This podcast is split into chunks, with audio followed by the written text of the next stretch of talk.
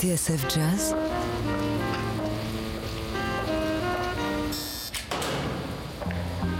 dans les coulisses de la grande histoire du jazz.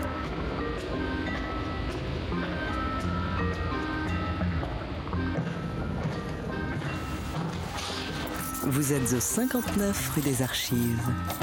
David Copéran, Bruno Guermont-Pré, Rebecca Zisman. Bonjour Bruno, bonjour Rebecca. Salut David, salut inspecteur. Bonjour à tous et bienvenue au 59 rue des Archives. Tous les dimanches, nous vous ouvrons les portes de notre cabinet d'enquête. Et cette semaine, nous partons à la rencontre d'un des plus grands arrangeurs et producteurs de l'histoire. Back on the block, Quincy Jones, producer Quincy Jones. The 1989 Songwriters Lifetime Achievement Award goes to Quincy Q. Jones. Pray for peace on earth, and when we get peace on earth, let's take care of the earth. Thank you very much. I'm very happy. Quincy Jones a tout appris de son métier grâce au jazz. Trompettiste, chef d'orchestre, arrangeur, producteur, directeur artistique, Q, comme l'a surnommé Sinatra, a tout fait, et le plus souvent avec génie. De ses débuts à la trompette chez Lionel Hampton jusqu'à son succès international avec Michael Jackson, de Paris au studio d'Hollywood, l'existence de Quincy Jones a montré combien le jazz pouvait parler au plus grand nombre. Q, I'd like you to tell me how many records have you sold with your name on it as arranger, composer, or producer? Q a aussi traversé bien des tempêtes et connu des échecs qui auraient suffi à en abattre plus d'un. Heureusement, un tempérament hors norme, l'amitié des meilleurs musiciens de son temps et une solide connaissance du music business l'ont aidé à surmonter ces épreuves. Toujours aussi alerte et optimiste, Q est aujourd'hui le parrain de la musique noire, de la pop, du rap, du cool ou de tout ce que vous voudrez. Et avant son concert le 27 juin à l'Accor Hotel Arena de Paris, le bureau du 59 rue des Archives part sur les traces de cet homme extraordinaire. I shall call him. Étagère numéro 4, boîte 1, dossier QJ 1969, Quincy Jones, l'homme orchestre. Bienvenue au 59 rue des Archives sur TSF Jazz. David Copéran, Bruno Guermont-Pré, Rebecca Zisman.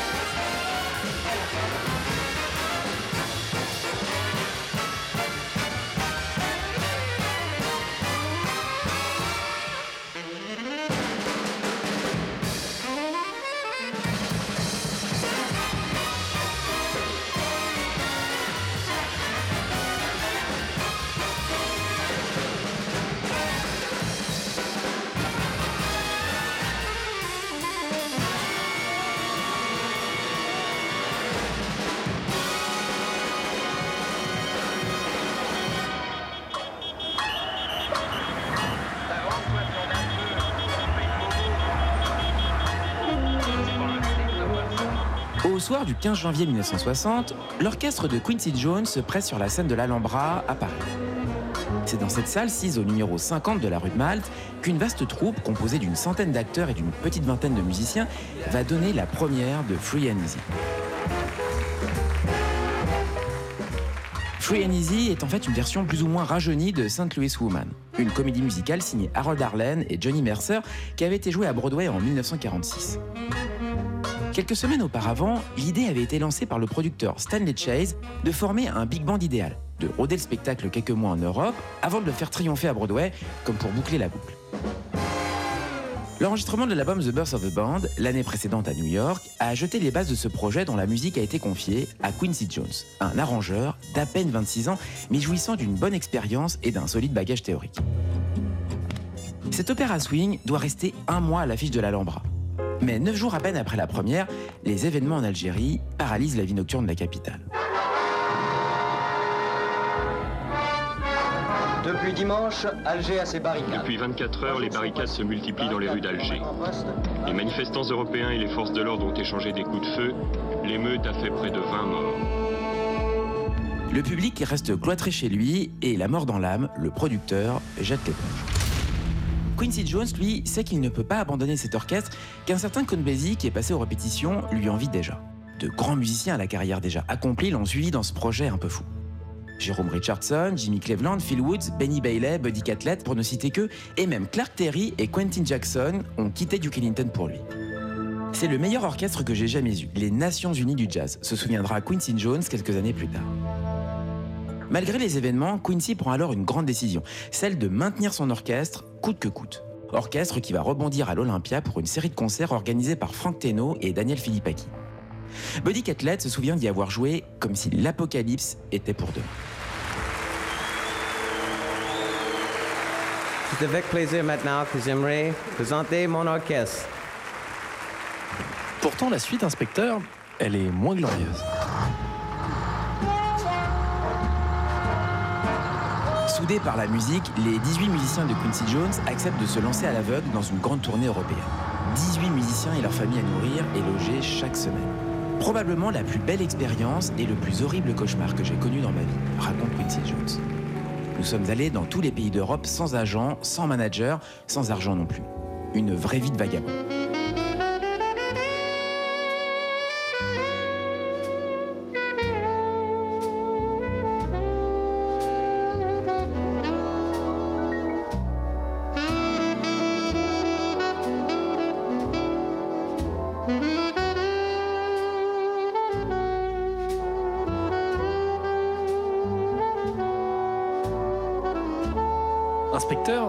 Pourtant pas le premier défi que notre héros va relever. Effectivement, David. Dès le début de son existence, Quincy Jones a fait preuve d'une combativité et d'un enthousiasme exceptionnels.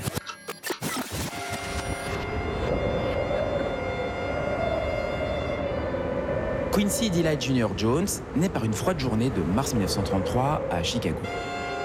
Alors qu'il est encore très jeune, sa mère schizophrène est envoyée en hôpital psychiatrique. Son père ne peut plus s'occuper de lui et de son frère Lloyd. Ils vont donc vivre à la dure chez leur grand-mère dans le Kentucky. Les repas y sont faits de rats capturés au bord de la rivière et leurs nuits sont passées sur un matelas posé sur le sol glacé de la cuisine. Inspecteur, vous allez me faire pleurer. Pourtant, David, j'exagère à peine. De retour à Chicago, le jeune Quincy fait la découverte du piano dans la salle des fêtes de son quartier. C'est le coup de foudre et l'échappatoire idéal d'un quotidien rythmé par les gangs, la misère et la violence du Southside. Heureusement, la famille Jones part s'installer du côté de Seattle, une grande ville à la scène musicale bouillonnante. Quincy Jones y découvre alors toutes les musiques à la mode, dont le rhythm and blues et le bebop naissant, mais assiste également aux répétitions du New York Philharmonic sous la direction du grand Arturo Toscanini.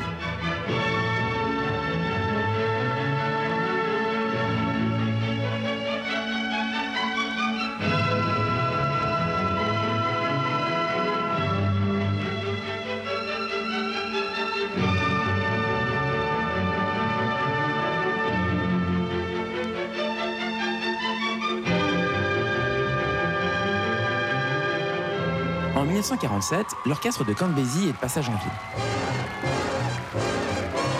Quincy en profite pour prendre quelques cours avec le trompettiste Clark Terry et finit par lui confier son premier arrangement qui sera écouté par Basie.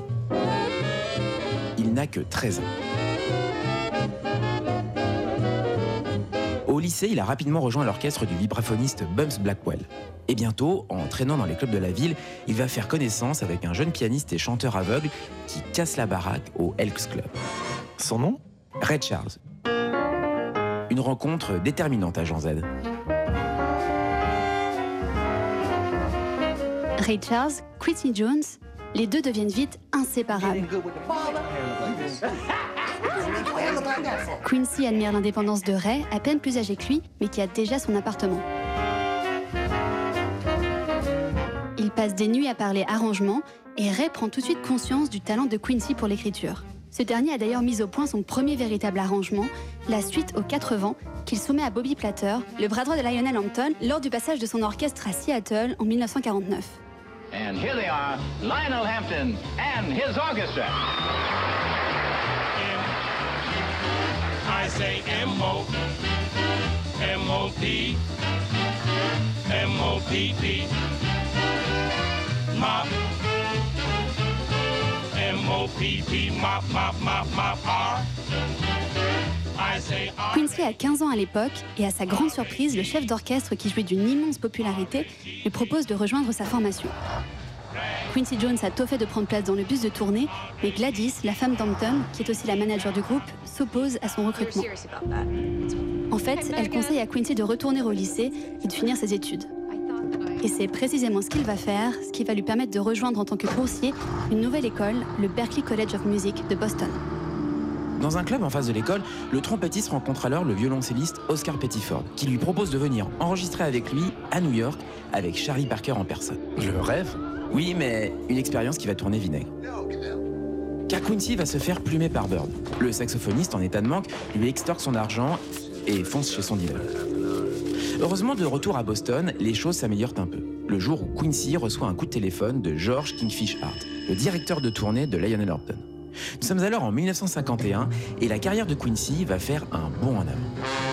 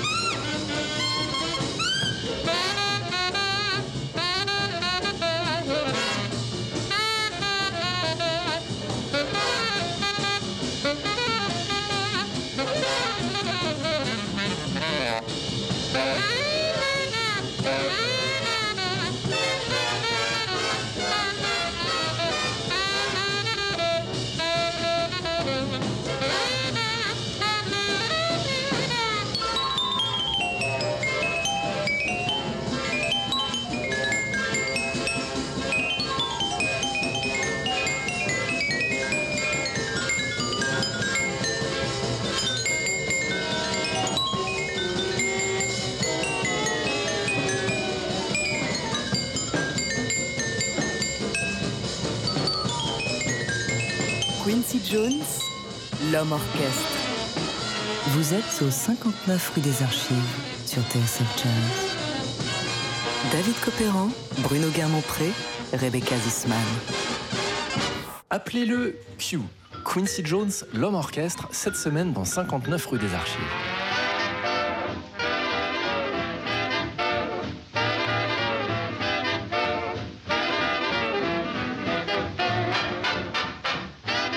1951, Quincy Jones, 18 ans, intègre donc les rangs du Lionel Hampton Orchestra, l'une des plus belles machines à swing de l'histoire.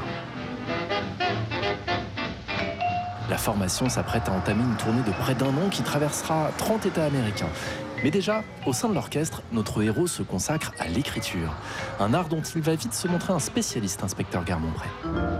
Pour l'orchestre d'Hampton, Quincy Jones compose Kingfish, un titre qui est aussi son premier enregistrement en tant que compositeur, arrangeur et soliste.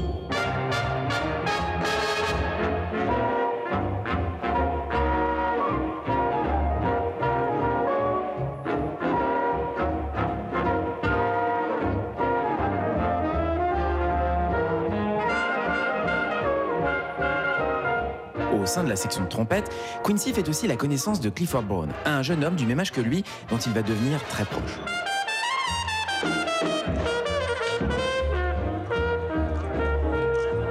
Ensemble, ils font les 400 coups lors de la tournée européenne de l'orchestre.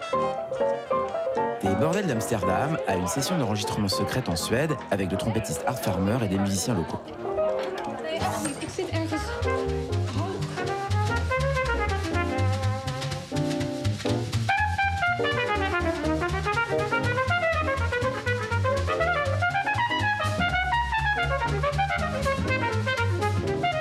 À son retour à New York en décembre 1953, Quincy Jones fait la connaissance de sa petite fille de 3 mois, Jolie, née de son union avec Jerry Caldwell, son amour de lycée. Le trompettiste réalise alors qu'il lui faut mieux gagner sa vie. Il quitte la formation de Lionel Hampton pour se consacrer à l'écriture. Les lundis après-midi au Birdland, Count Basie auditionne régulièrement les arrangeurs afin de fournir la matière à son livre. Quincy Jones lui présente sa version de Somewhere Over the Rainbow, qui fait la part belle à Marshall Royal, le saxophone alto de l'orchestre. Basie l'accepte sur le champ. Les débuts d'une collaboration et d'une amitié au long cours entre les deux hommes. À la même époque, Quincy traîne ses guêtres du côté de l'Apollo Theater, et c'est là qu'il va faire la rencontre d'une chanteuse qui va changer sa vie. Son nom? Dinah Washington. Dinah Washington.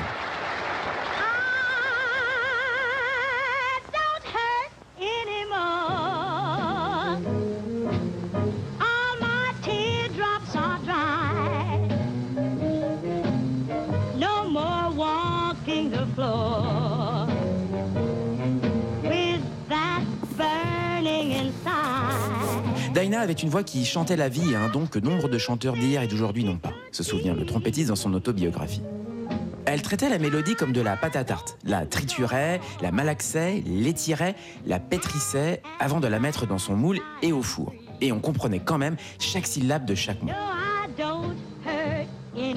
Elle faisait sien n'importe quel thème. Dès qu'elle le marquait de son empreinte, il devenait sa propriété, à jamais unique.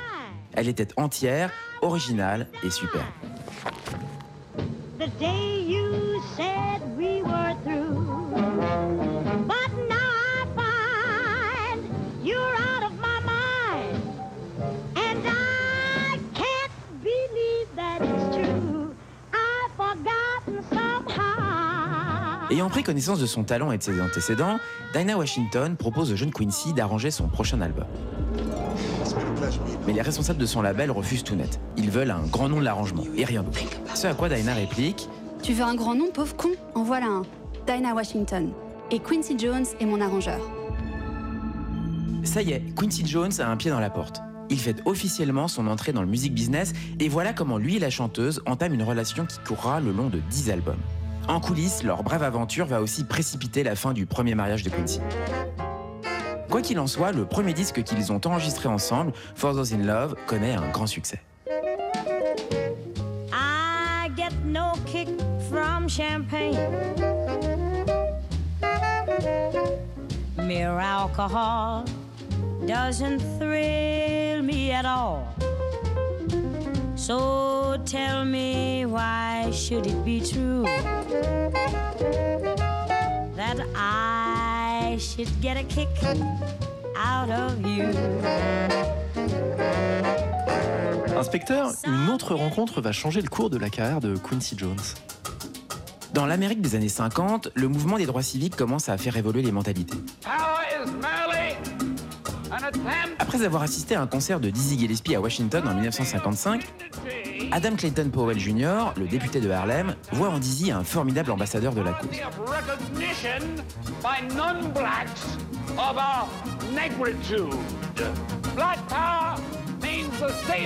Enthousiaste, il lui propose de faire financer par le département d'État américain une tournée internationale pour son orchestre.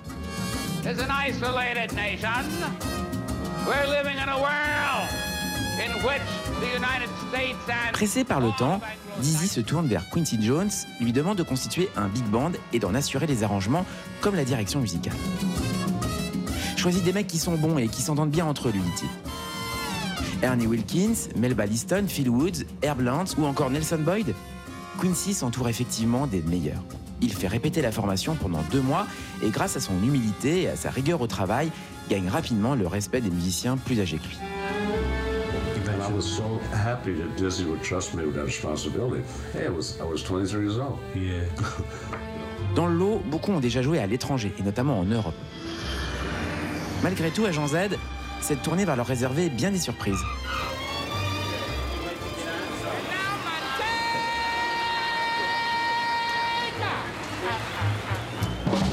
À Beyrouth, au Liban, 3000 personnes se réunissent pour accueillir l'orchestre à sa descente de l'avion. En Argentine, Quincy Jones va faire la connaissance du pianiste Lalo Schifrin, tout juste revenu d'un programme d'études avec Nadia Boulanger à Paris. I had many teachers, but only one master, Au Brésil, enfin, Quincy rencontre les inventeurs de la bossa nova, Joao Gilberto et Antonio Carlos Jobim.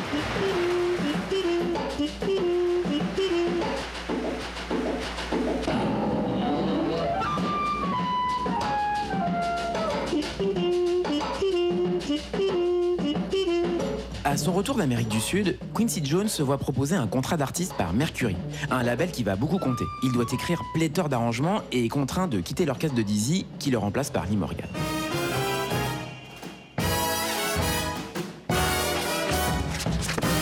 Je rêvais de pouvoir garder la trompette coudée que Dizzy avait fait pour chacun des trompettistes de l'orchestre, sur le modèle de la sienne, raconte Quincy Jones. Mais il m'a dit, pas question, il me la faut pour Lee. J'ai cru qu'il m'en voulait de quitter l'orchestre et on en est resté là. Quelques jours plus tard, un coup de sonnette a retenti dans mon appartement de la 92e rue. Je suis allé ouvrir, mais il n'y avait personne. Par terre se trouvait un fourre-tout en tissu écossais que j'ai ramassé et ouvert. Il contenait la trompette Martin d'origine en deux morceaux séparés, avec 10 gravés sur le pavillon tourné vers le ciel, et un petit mot qui disait Q, une lichette sur le cou. Amitié. Burks.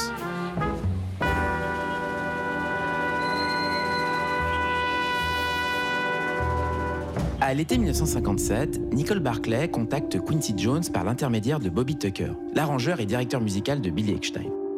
Cette redoutable femme d'affaires, qui a fondé le label Barclay avec son mari Eddie, cherche un directeur musical américain. Pour Bobby Tucker, Quincy est une évidence. D'autant qu'après Mercury, c'est la firme ABC Paramount qui s'est approprié le talent de cet arrangeur décidément très sollicité. Pour Quincy Jones, l'idée d'une expérience en Europe, qu'il a déjà sillonnée aux côtés de Lionel Hampton, est une chance. Il cherche à diversifier son écriture et sa curiosité le porte vers les cordes. Mais aux États-Unis, ces arrangements de tradition classique sont réservés à l'élite blanche. En France, il n'y a pas ce genre de distinction et Nicole Barclay promet à Quincy qu'il pourra écrire tout ce qu'il voudra.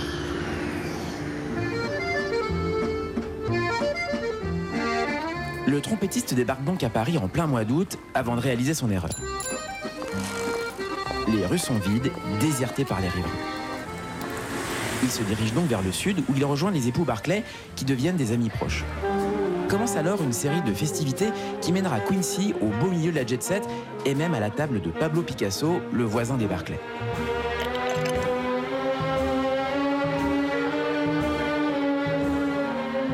Et la musique dans tout ça? Quincy Jones fait la fête, mais il ne chôme pas pour autant.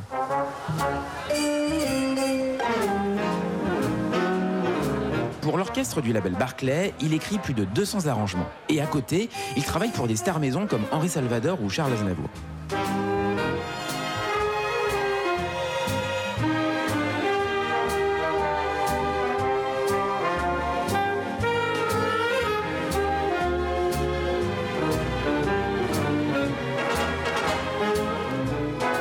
Mais surtout, il étudie la composition pour cordes avec le meilleur professeur qui soit celle que lui a recommandée Lalo Schifrin.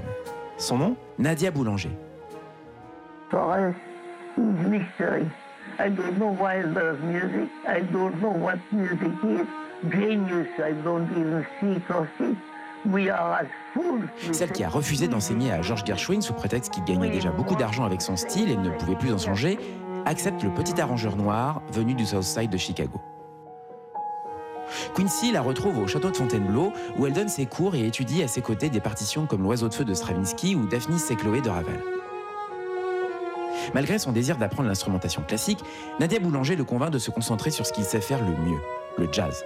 Et cela va payer? Oui David, et pas qu'un peu. Du moins en termes de notoriété.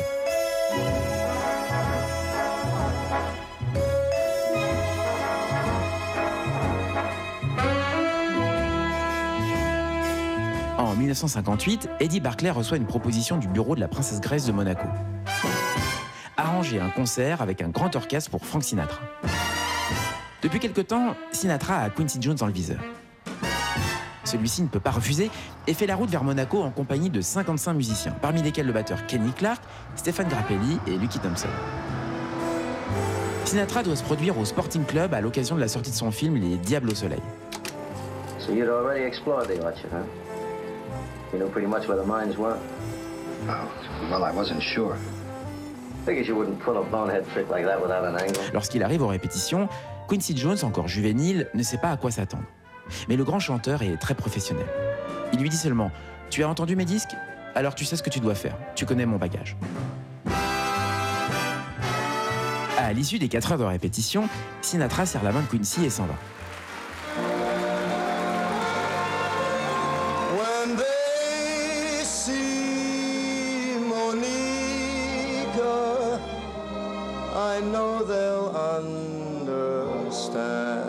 Le soir du concert, l'arrangeur est scié par la maîtrise du chanteur. Il se place avant, sur ou en arrière du temps avec aisance et manie l'art de la scène avec brio.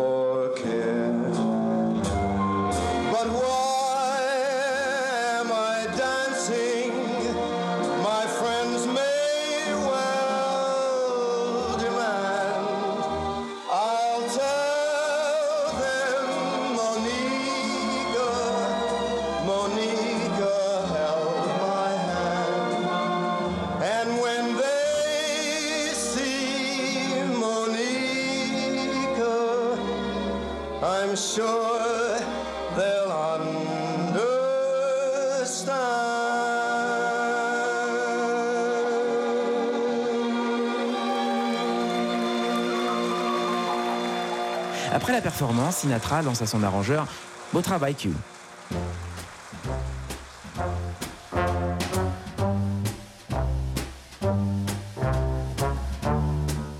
en France, David, va profondément marquer Quincy Jones et lui donner une pleine conscience de ses moyens. En France, raconte l'arrangeur, j'ai pu embrasser mon passé, mon présent et mon avenir en tant qu'artiste et homme de couleur.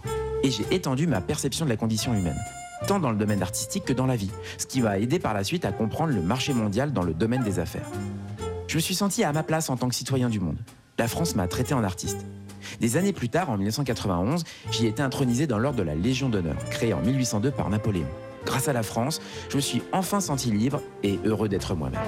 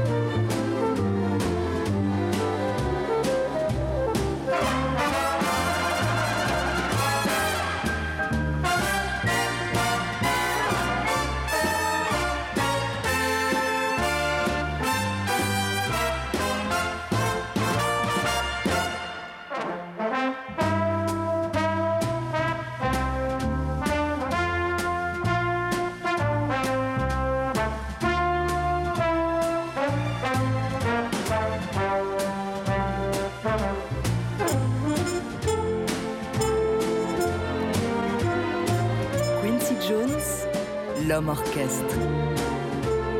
L'histoire du jazz se raconte dans 59 rue des Archives. David Copéran, Bruno Guermont-Pré, Rebecca Zisman. De retour au 59 rue des Archives.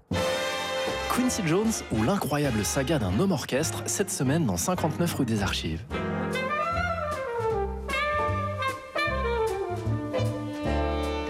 Vu à la fin des années 50, Paris et la France sont le jardin de Quincy Jones. Paris qui est aussi le point de départ de la rocambolesque tournée Free and Easy dont on vous a parlé au début de notre enquête.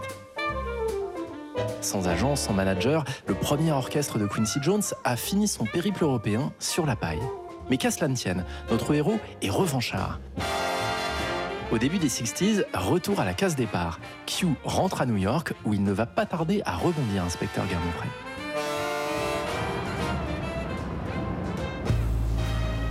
En attendant, David, c'est le FBI qui accueille l'orchestre lorsqu'il débarque du paquebot au printemps 1960. Les agents s'activent auprès des musiciens dans l'espoir de trouver sur eux des substances illicites. Dénonciation de dealers repentis, suspicion à l'égard de musiciens de jazz, noirs de surcroît, qu'importe. Quelques grammes d'herbe sont trouvés dans les affaires du guitariste et flûtiste Les Spann. Quincy Jones doit débourser 5000 dollars pour que les charges du FBI soient abandonnées. Lui qui avait déjà eu toutes les peines du monde à payer ses musiciens sur la fin de la tournée Frénésie, se retrouve fauché comme les blés. Et ça veut dire la fin de son orchestre? David, il en faut plus pour que Quincy mette un genou à terre. Stranger, beware, there's love in the air under Paris skies.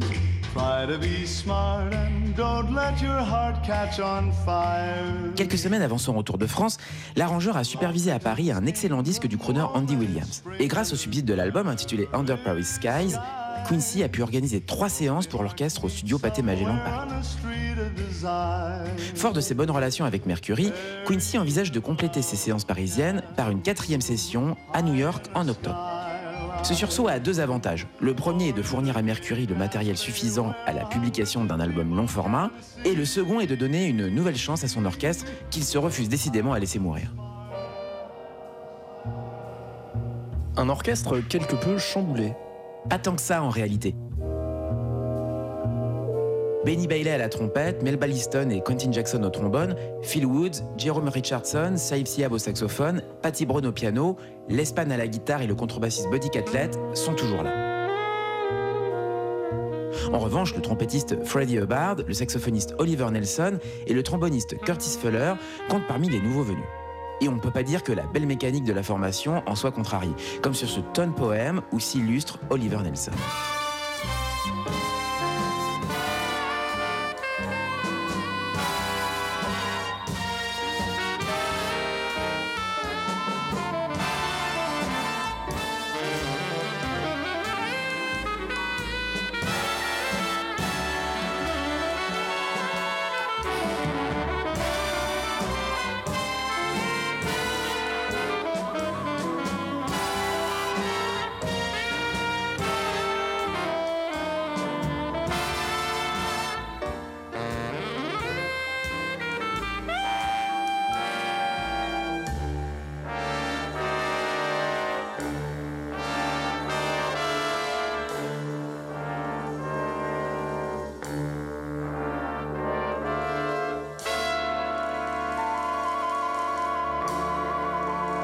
L'album I Dig Dancers est le seul témoignage studio de l'orchestre constitué pour l'épopée européenne de Quincy Jones. Et il va être reconnu par les Grammy Awards qui vont le nommer dans la catégorie meilleure performance pour un orchestre de danse. Le signe d'un certain succès, non? Oui David, mais cette nomination est paradoxale, au moment où l'âge d'or des big bands semble définitivement révolu. De fait, les engagements se font rares. Après un passage au festival de Newport en juillet 61, l'orchestre, largement remanié, va briller une dernière fois en studio pour un jeune label nommé Impulse. N'est-ce pas, Jean Z Impulse doit sa naissance à Creed Taylor, un producteur qui a débuté sa carrière en 1954 chez Bethlehem pour réaliser des albums de jazz. Passé chez ABC Paramount, qui envisage de concurrencer des major companies comme Columbia, Capitol ou RCA Victor, Creed Taylor assure à son employeur des succès confortables sur un répertoire plutôt populaire de musique latine et de country. Rapidement, ABC Paramount lui fait suffisamment confiance pour lui permettre la création d'une filiale exclusivement consacrée au jazz. Le label Impulse. Tout juste. Avec Impulse, Creed Taylor va mettre à profit son expérience et ses goûts personnels pour les arrangeurs, et il obtient rapidement un premier succès avec l'album Genius Plus Soul Equals Jazz de Ray Charles qui s'écoule à 150 000 exemplaires. Ray Charles que Quincy Jones connaît depuis un bon moment. Excellente mémoire, David. Et vous vous souvenez aussi que Quincy a déjà travaillé pour ABC Paramount avant de partir à Paris. C'est donc assez naturellement que Creed Taylor propose à Q d'enregistrer avec son big band pour Impulse.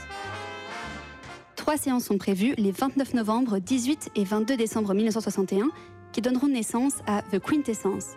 L'excellence du répertoire et de l'orchestre, construit autour des fidèles Mel Balliston, Julius Watkins, Phil Woods, Billy Byers et Jérôme Richardson, fait de cet opus un totem de la discographie de Q.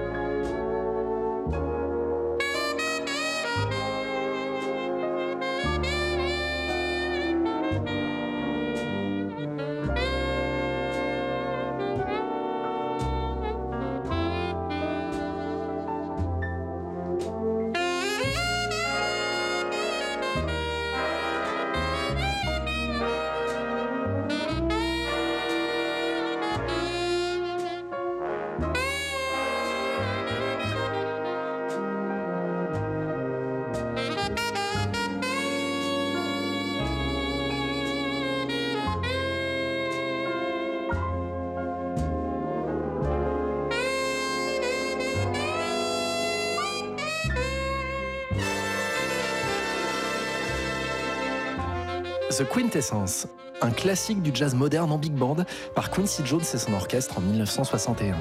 Un disque estampillé Impulse.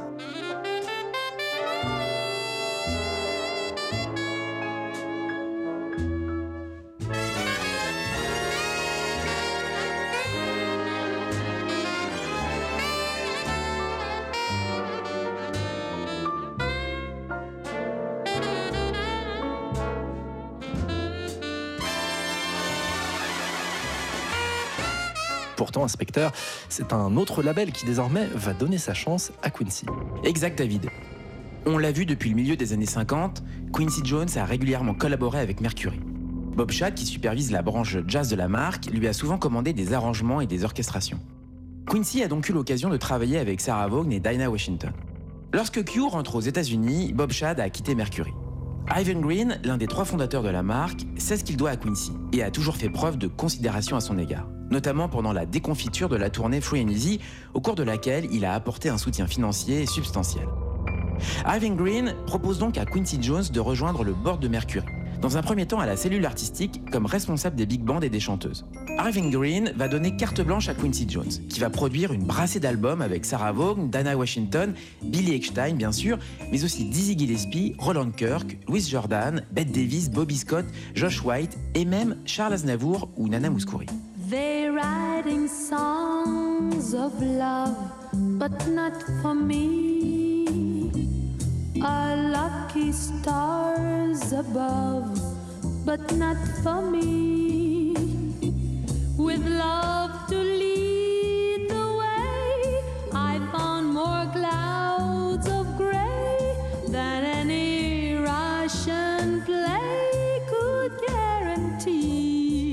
Sensiblement, Quincy s'oriente vers le crossover, ce segment du marché du disque qui a été bouleversé par l'apparition du rock and roll et de la pop musique pour teenagers. Illustration assez parlante avec l'album Big Band Bossa Nova qui tente, comme son nom l'indique, de capitaliser pour le grand public l'émergence de la bossa nova venue du Brésil.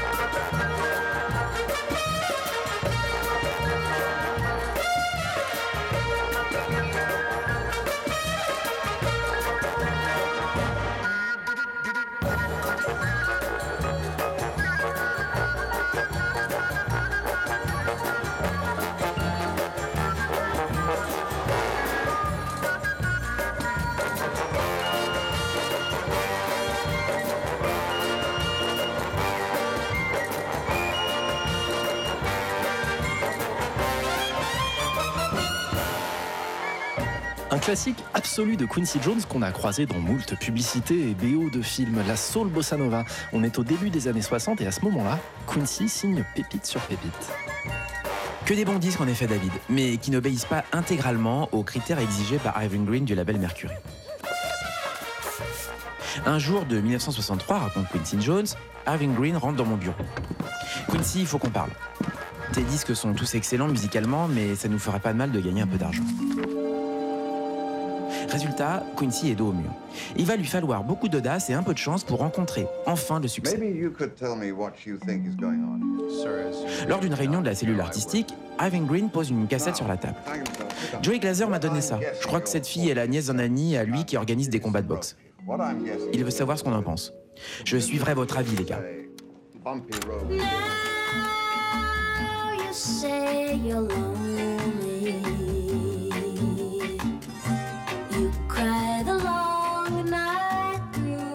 Quincy Jones est le seul à lever la main. Cette gamine de 16 ans, originaire de Long Island, une certaine Leslie Gore, avait une voix originale et elle chantait juste, ce dont la plupart des rockers plus âgés étaient incapables. Je me suis mise en quête de chansons et après avoir éliminé quelques si, j'ai opté pour It's My Party, un thème écrit par un jeune compositeur-interprète de 20 ans, du nom de Paul Anka. Cerise sur le gâteau, un arrangement rentre dedans pour cuivre et rythmique dû à Klaus Ogerman. On a mis deux heures à le mettre en boîte.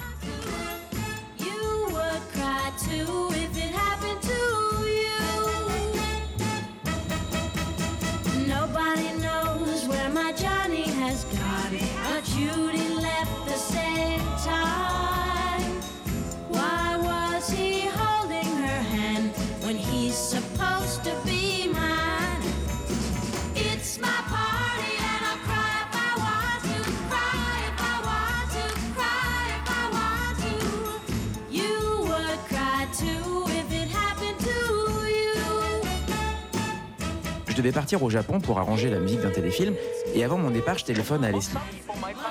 Tout ce qu'il nous reste à faire, c'est de changer ton nom de famille. Il me gêne toujours.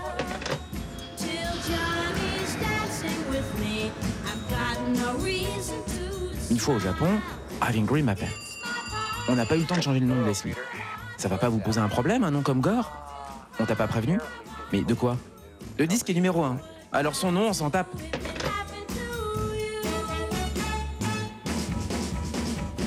Irving Green, reconnaissant et conscient du talent de son poulain, va nommer Quincy Jones vice-président de Mercury. C'est la première fois qu'un Afro-Américain occupe une telle place dans une major compagnie. Mais plusieurs événements vont influer sur le futur proche de Quincy Jones. Malgré les millions de singles et d'albums vendus, son contrat en tant que producteur n'indique qu'un très faible pourcentage de royalties. En outre, Mercury s'est récemment fait racheter par Philips. Philips fait un pont d'or à Quincy Jones pour qu'il reste en poste. Mais il hésite, car d'autres sirènes vont bientôt l'appeler. Des sirènes qui le renvoient à un vieux rêve, un rêve d'enfant.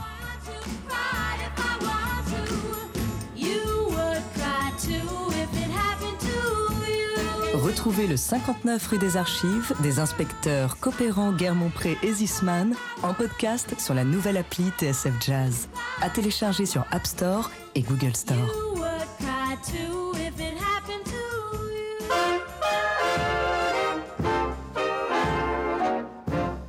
Quincy Jones, l'épopée d'un homme orchestre, cette semaine dans 59 rue des Archives. On a vu comment, en rentrant d'Europe en 1960, le chef d'orchestre, arrangeur, producteur a donné un nouveau souffle à sa carrière après plus d'une décennie passée dans l'ombre des plus grands.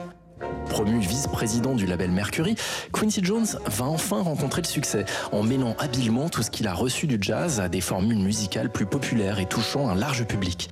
Un boulevard s'ouvre alors devant lui.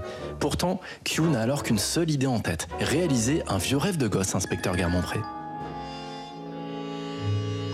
Ce vieux rêve, David, date effectivement de son enfance passée à Seattle, comme il le raconte à Stéphane Le Rouge. J'avais 14 ans et je séchais les cours pour descendre dans les bas-fonds de la ville, passer mes journées au cinéma. C'était un moyen d'évasion extraordinaire pour un prix dérisoire. 11 cents par film. Leur partition faisait sur moi l'effet d'une drogue dure. J'étais accro au point de pouvoir en quelques mesures reconnaître l'identité musicale de chaque studio. Il y avait un son 20th Century Fox, qui était celui d'Alfred Newman, un son Paramount associé à l'écriture de Victor Young, etc. Et moi, dans mon fauteuil, j'étais un spectateur actif, tentant d'analyser les rapports entre l'image et la musique, en me disant dans un coin de ma tête, un jour toi aussi, tu écriras peut-être pour le cinéma. À deux reprises, l'occasion va se présenter. En 1959, il est pressenti par Jacques Demy pour la bande originale de Lola. Mais en pleine difficulté avec son orchestre, il passe le témoin à son ami et condisciple chez Nania Boulanger, un certain Michel Legrand.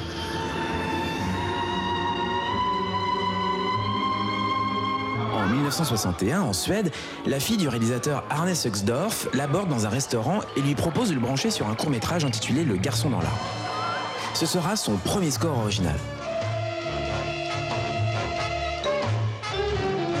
C'est aussi en Europe que Quincy rencontre Henri Mancini à Londres et Armando Trovaioli à Rome, qui l'encouragent dans cette voie. Tout comme le saxophoniste Benny Carter, qui fournit à l'époque nombre de scores pour Hollywood et la télévision. Mais c'est un heureux hasard qui va finalement ouvrir les portes des studios de cinéma à Quincy Jones. Souvenez-vous, l'album The Quintessence comportait une composition intitulée For Lena and Lenny, en hommage à l'actrice Lena Horne, une amie proche de Q. Or, Lena Horne a offert ce disque à son beau-fils, le réalisateur Sidney Lumet, qui est alors en plein montage de son nouveau film The Pawnbroker, le prêteur sur gage en français. Contact est pris et Lumet invite Quincy à une projection de travail.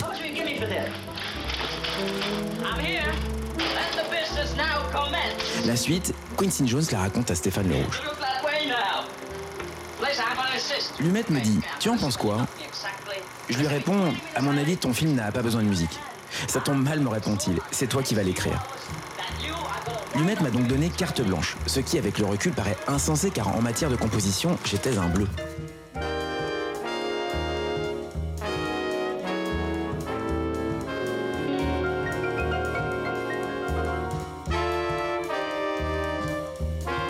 L'écriture m'a pris deux mois complets et elle s'est terminée in extremis une minute avant l'enregistrement.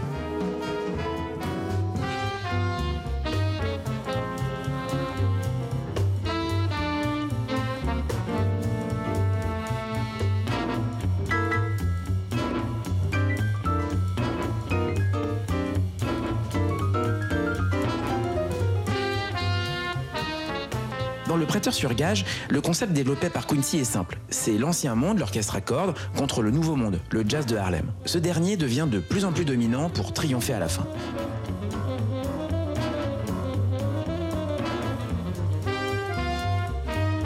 Et Quincy d'insister sur la nouveauté que donnait cette approche. Pour moi, ce film a été l'occasion d'élaborer des orchestrations avec pupitre de cordes, ce qui à l'époque n'était pas évident pour un noir. Au mieux, on vous laissait écrire pour Big Band, mais pas au-delà.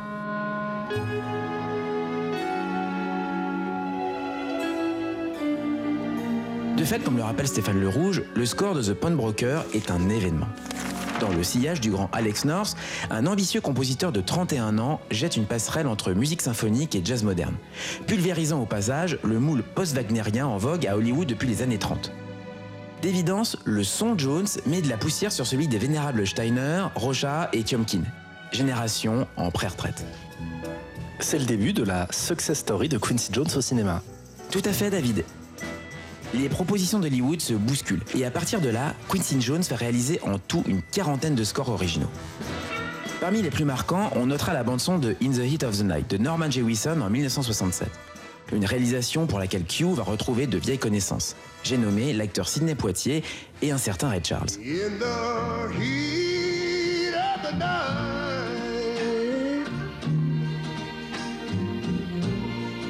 Seems like a cold sweat creeping across my brow.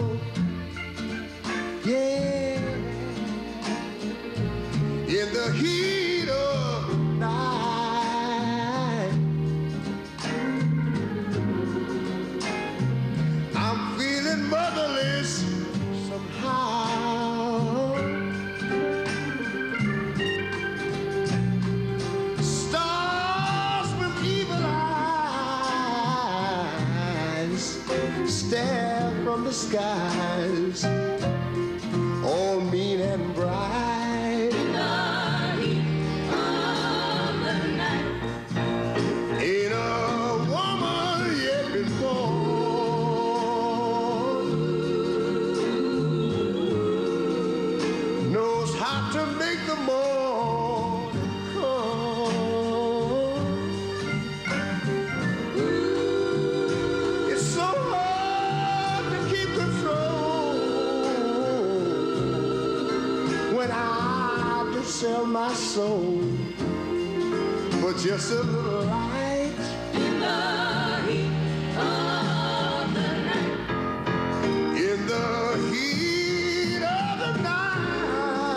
Toujours en 1967, c'est Richard Brooks qui fait appel à Quincy Jones pour la BO de In Cold Blood, adapté du récit de Truman Capote, intitulé en français De sang-froid. A book about this crime by Truman Capote became a worldwide bestseller. Now, a motion picture brings this book to the screen. In cold blood. Un score que Q lui-même considère comme son plus abouti et qui permet d'entendre le guitariste brésilien Lorindo Almeida, les contrebassistes Ray Brown et Andy Simpkins, le percussionniste Emil Richards et le vocaliste Don Elliott. Le style de ce dernier va pousser Quincy à utiliser les studios d'enregistrement comme des laboratoires, utilisant notamment le procédé du re-recording alors en pleine éclosion. Un procédé qui décuple les possibilités d'enregistrement.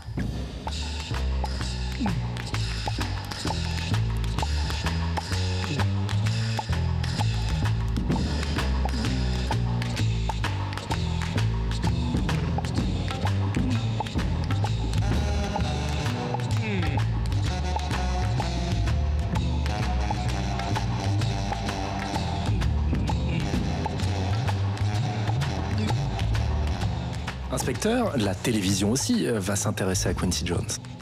Oui, et c'est pour l'homme de fer que Q va se prêter à l'exercice. Un exercice qui l'astreint à des cadences infernales, car il faut écrire et enregistrer 45 minutes de musique par semaine.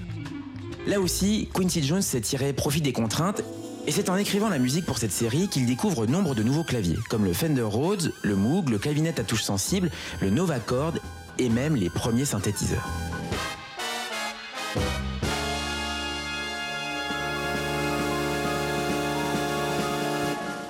Pour autant, Quincy ne déserte pas tout à fait le chant du jazz à cette époque.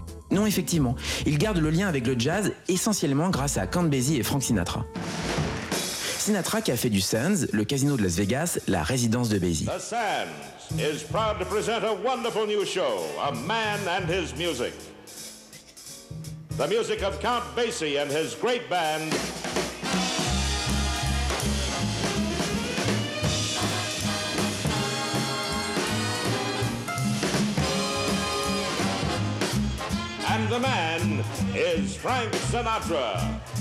C'est là que Quincy Jones, entre deux sessions en studio, rejoint son maître dont l'orchestre accompagne Frank Sinatra pour des choses historiques gorgées de swing. Quincy en fournit régulièrement les arrangements et noue avec All Blue Eyes une relation fondée sur la complicité.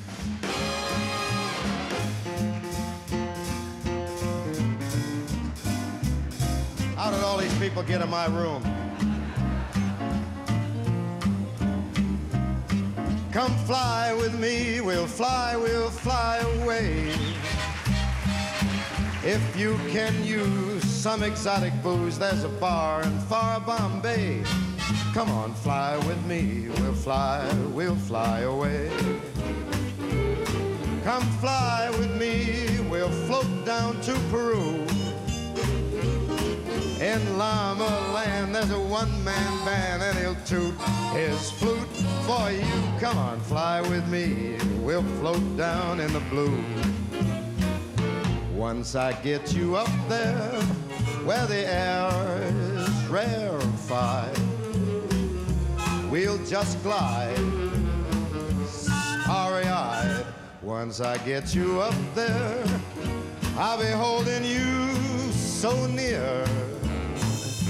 You might hear all the angels cheer because we're together. Weatherwise, it's such a lovely day. Just say those words, we'll beat those birds down to Acapulco Bay. It is perfect for a flying honeymoon, they say. Come on, fly with me, we'll fly, we'll fly, we'll fly. And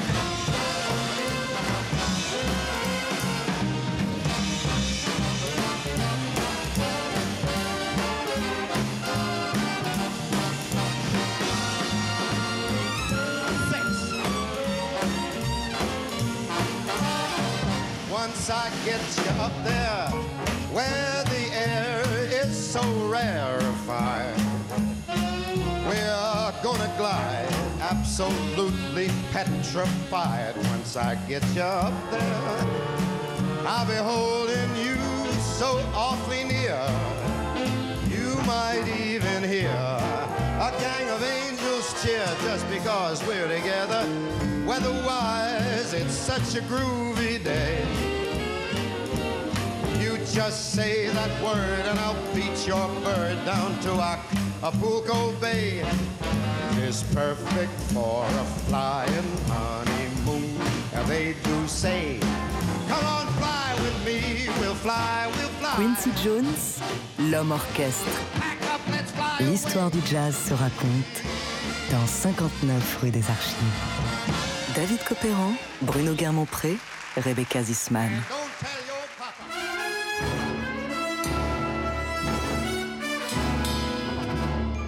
Dernier volet de notre enquête consacré à l'extraordinaire carrière de Quincy Jones. On retrouve Mr. Q alors que sa science de l'écriture et de l'arrangement s'est épanouie au service du cinéma et de la télévision, pour lequel il invente un son nouveau et une manière de procéder inédite. À la fin des années 60, Quincy va pourtant se détacher peu à peu de la musique à l'image pour revenir à ce qu'il préfère, inspecteur Garmont-Pré, son orchestre.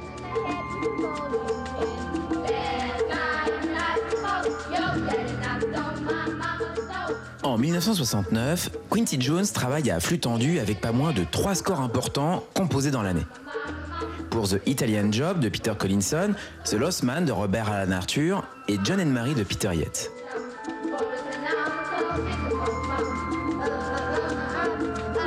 1969, c'est aussi l'année où les astronautes Buzz Aldrin et Neil Armstrong ont joué Fly Me to the Moon, le premier arrangement de Quincy Jones pour Sinatra et Basie lors de l'historique mission Apollo, les ayant amenés sur la Lune.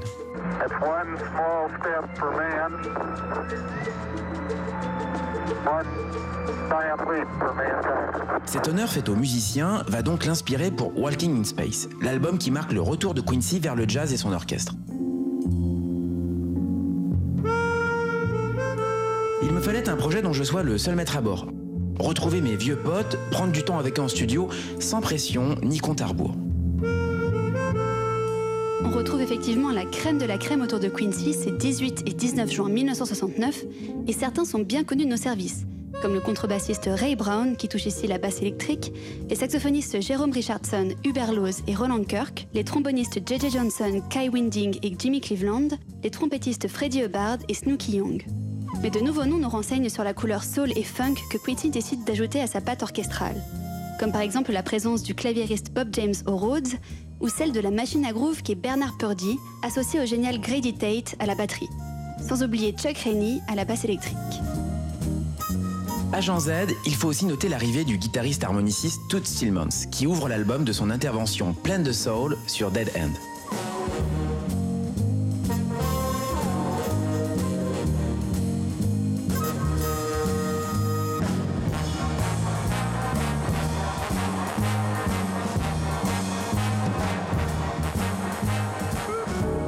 Jones se souviendra longtemps de l'effet créé par cette séance. Je cite. Le résultat était un groove si explosif que j'ai presque dû verser un saut sur la tête de mes musiciens.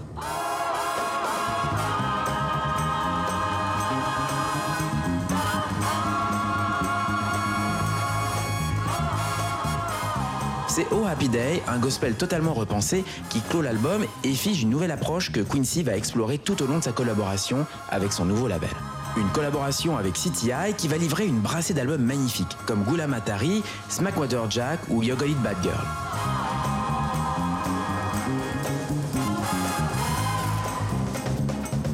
Mais alors, inspecteur, pourquoi Walking in Space est-il si important? Avec Walking in Space, Quincy Jones ouvre une nouvelle phase de sa carrière. Une séquence qui synthétise toute l'expérience acquise depuis ses débuts comme arrangeur de big band de jazz, mais laisse le champ libre à son insatiable curiosité. C'est cet élan qui le conduit à intégrer sans cesse des éléments nouveaux dans son écriture et sa manière de produire. C'est aussi cette ouverture d'esprit qui va faire de Quincy Jones un producteur avisé, toujours prêt à prendre des risques sans jamais renier son public.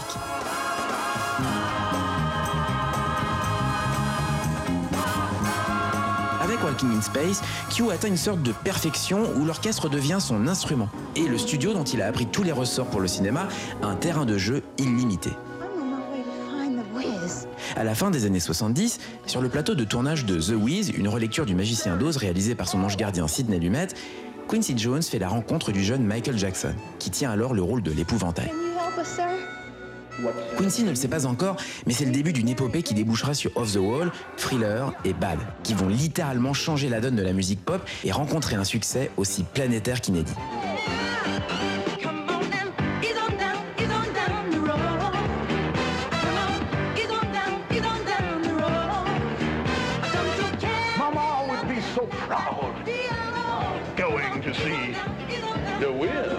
Ça, David, c'est une autre histoire. Homeboy Q, I'd like you to tell me how many records have you sold with your name on it as arranger, composer, or producer? I don't know, about a hundred million, something. Inspecteur, ainsi se referme notre enquête. Mais avant de prendre congé de vous, Agent Z, quelques idées pour tous ceux qui voudraient prolonger l'émission. Côté disque d'abord. L'intégralité des productions Mercury, ABC Paramount et Impulse est aujourd'hui la propriété d'Universal. Vous n'aurez aucun mal à les retrouver sur vos plateformes de streaming ou vos bacs préférés. Mosaic a eu la bonne idée de regrouper les sessions en big band pour ces mêmes éditeurs dans un coffret intitulé The Quincy Jones ABC Mercury Big Band Jazz Sessions, désormais fameux. C'est un investissement qui vaut largement son prix. Par ailleurs, l'essentiel de la musique à l'image de Mr. Q a fait l'objet d'un petit coffret dans la collection Écoutez le cinéma de Stéphane Le Rouge. Un coffret indispensable. Enfin, le catalogue CTI est aujourd'hui distribué par Sony et Walking in Space ainsi que tous les formidables albums qui l'ont suivi sont facilement trouvables. Côté livre maintenant? Impossible de se passer de Quincy par Quincy Jones, l'autobiographie de Mr. Q, remarquablement traduite en français par Mimi et Isabelle Perrin, est disponible chez Robert Laffont. Quincy s'y raconte sans phare, avec un regard parfois amusé sur ses travers, notamment avec les femmes dont il aime la compagnie, parfois au-delà du raisonnable. Tout le récit y transpire l'amour de la musique, des musiciens et du jazz bien sûr. Merci agent Zisman, merci inspecteur. 59 rue des Archives, Quincy Jones, l'homme orchestre, une émission réalisée par Eric Holstein avec le précieux concours de Hugo Denol. Retrouvez-nous en podcast sur le www.tsfjazz.com et sur l'iTunes Store d'Apple. Toutes vos réactions et vos questions à l'adresse tsf.tsfjazz.com et sur Twitter, hashtag 59 rue des Archives. N'oubliez pas d'éteindre la lumière en partant et surtout, gardez les oreilles grandes ouvertes. Salut Bruno. Salut David, salut Rebecca. Salut David, salut inspecteur.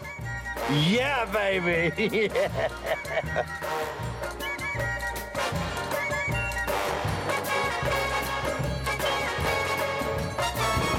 I shall call him Mini Me.